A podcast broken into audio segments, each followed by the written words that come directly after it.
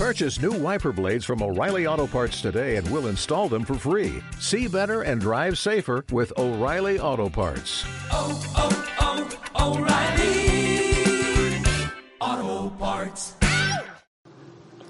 Imagínate haber tomado una de las fotografías más importantes en el estudio de la genética y que un día, sin más ni más, dos científicos tomen como suya tu fotografía y que además de todo, años después, les den un premio Nobel por una fotografía de la cual ni siquiera te han dado créditos ni mención.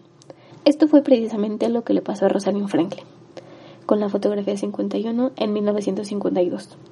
Yo soy Samantha Valencia y bienvenidos a Sinapsis.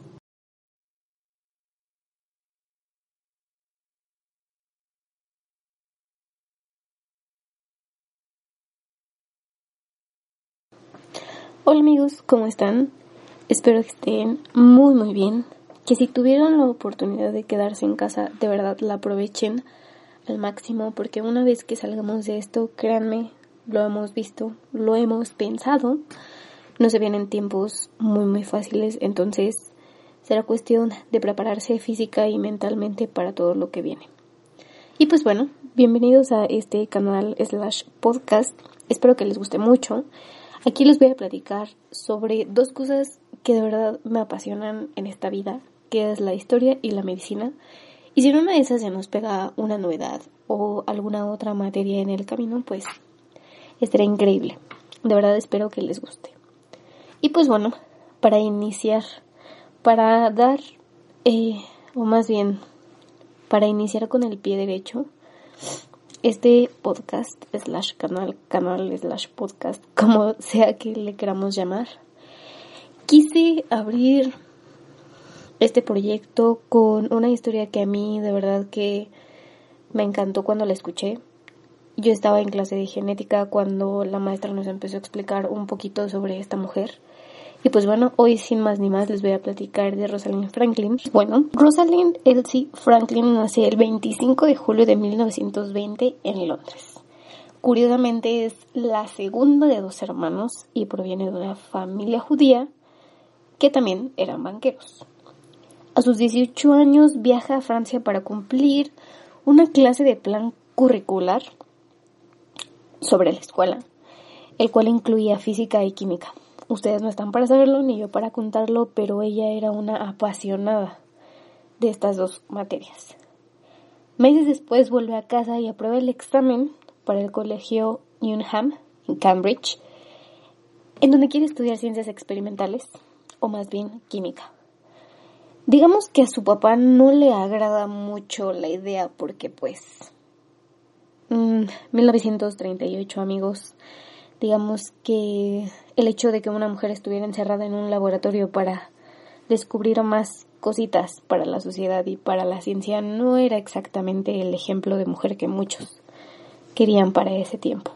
Pero bueno, la verdad es que dentro de su familia descubrió un gran apoyo y diría que fue como la persona que vino a salvar la historia, que es su tía, precisamente hermana de su papá, quien decide apoyarle económicamente para que se vaya a estudiar, porque para ella esto era importantísimo. Ella quería que estudiara, que se realizara, que, que aportara su granito de arena a la sociedad, porque sabía que ella tenía algo más que dar. Al final de los meses, su padre por fin acepta que estudie ciencias experimentales y sin problemas le vuelve a pagar todos sus gastos. Para 1940 logra graduarse de química y física. Uf, si de por sí una es difícil, imagínense dos. En 1942, en pleno auge de la Segunda Guerra Mundial, decide iniciar su tesis doctoral, pero esta se vio interrumpida porque decide hacer una clase de investigación sobre la utilización del carbono y esto también llega a dar una ayuda para la Segunda Guerra Mundial. Para finales de 1942, finalmente logra terminar y defender su tesis doctoral, lo cual, créanme, fue muy difícil para ella.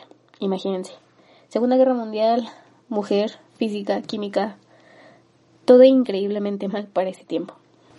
Ahora, conoce a una mujer, o más bien una científica francesa refugiada en Inglaterra, llamada Adrienne Well.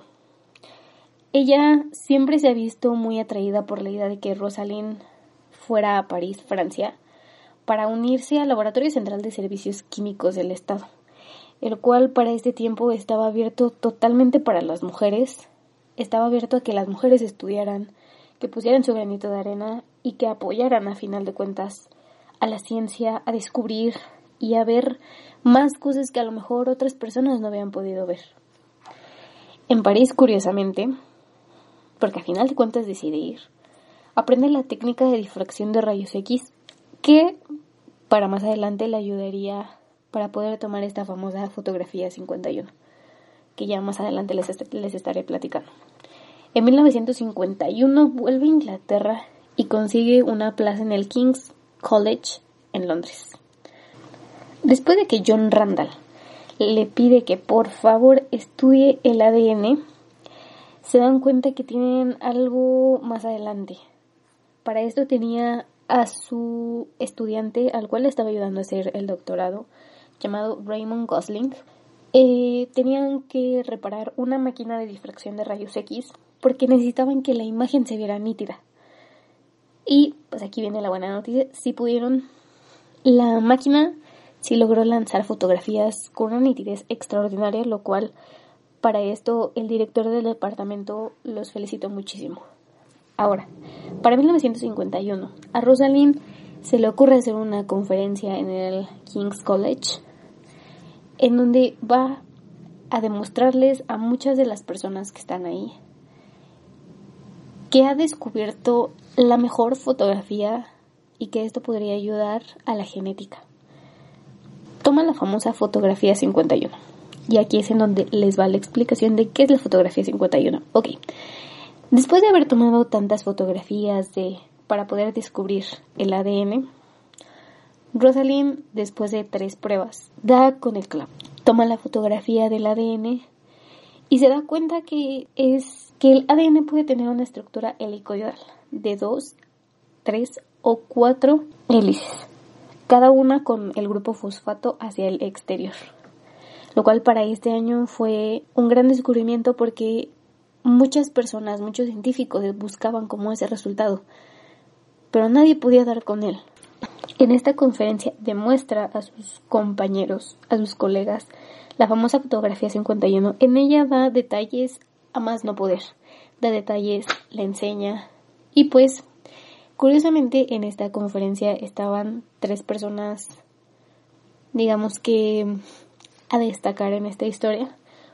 Una de ellas es Maurice Wilkins, el cual era una clase de compañero de Rosalind, pero pues no había mucha química. Pero cuando se entera que va a dar esta conferencia, decide invitar a Watson y a Crick, los cuales también estaban en el descubrimiento del ADN, no podían dar con él, pero pues los invita como para ver qué hay. A final de cuentas los invita. Watson y Crick toman gran anotación de todo lo que Rosalind había dicho, pero por detrás Maurice Wilkins había tomado la fotografía 51 para enseñárselas. Esto lo hizo sin ninguna autorización de Rosalind. Ella no sabía que él había tomado esta fotografía. A final de cuentas, en 1953 se publica la fotografía 51. A final de cuentas, para mayo de 1952, Rosalind y Raymond deciden publicar la fotografía 51. Un par de meses después, Watson y Crick proponen su modelo del ADN en una revista londinense llamada Nature, pero aquí el dato desafortunado es que 16 meses antes, Rosalind en un artículo sugiere esto de que la estructura del ADN puede tener una estructura helicoidal de 2, 3 o 4 con los grupos fosfato al exterior, en fin. Pero pues desafortunadamente no tuvo el mismo impacto que tuvieron Watson y Crick. Y bueno, cuando Rosalind se dio cuenta que habían tomado su fotografía y que la habían tomado más bien como base para poder hacer su descubrimiento, está esta duda de si realmente la robaron o la tomaron como base. pues evidentemente se puso muy triste, le dio muchísima impotencia porque ¿cómo es que un trabajo de tantos meses pudieron habérselo quitado nada más así? No le hacía sentido, claramente. Yo creo que a ninguno de nosotros nos haría sentido.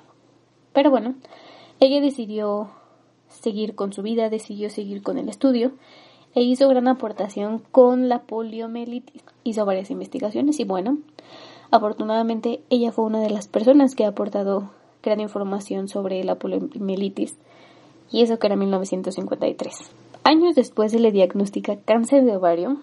Esto muchas personas dicen que puede ser debido a la radiación constante a la que se exponía en sus investigaciones y muy desafortunadamente fallece el 16 de abril de 1958 a los 37 años. Cuatro años después, en 1962, Watson y Crick reciben el premio Nobel por sus estudios sobre la estructura del ADN.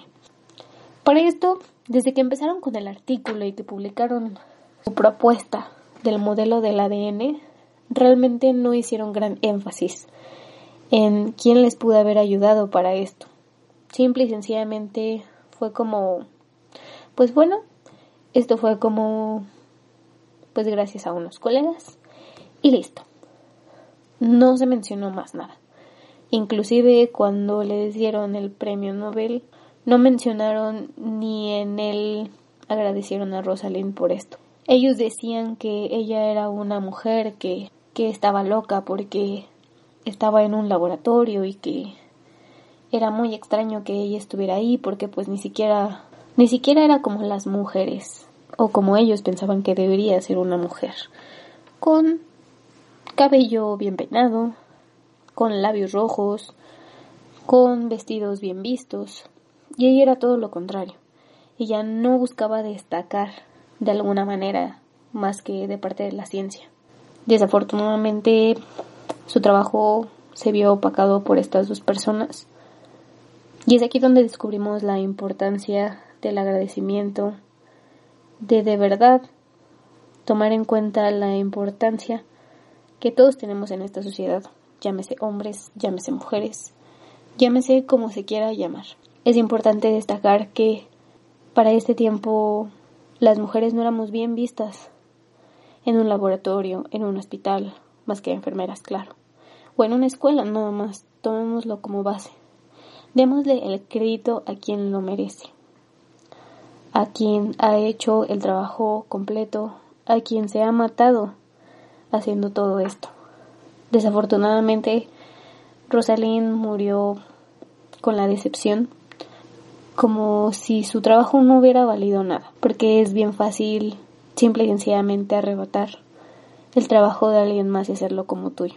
Y eso es algo que todos deberíamos aprender una cosita más para reflexionar en esta cuarentena. Y pues bueno, esta fue la historia de Rosalind Franklin. Me hubiera encantado decir que fue una historia afortunada, pero pues no. Es hasta la fecha que uno de estos dos científicos dice que ellos no robaron ni que tomaron como base esta fotografía 51 y me da mucha tristeza porque casi no se escucha de ella no se escucha que Rosalind fue quien tomó la fotografía 51. Se escucha de estos dos científicos, pero realmente no de ella y pues bueno, qué bueno que hoy están aquí para escucharlo y yo para contárselos. Démosle el crédito a quien lo merece y pues vamos a tomarnos todos en cuenta. Muchas gracias por escuchar este primer episodio. Espero que les haya gustado mucho. Se los conté de manera muy, muy, muy, muy breve porque estoy casi segura de que esta mujer descubrió grandes cosas e hizo grandes aportaciones a la ciencia. Pero pues bueno, espero que una vez más les haya gustado. Cuídense mucho y nos vemos en el siguiente capítulo. Adiós.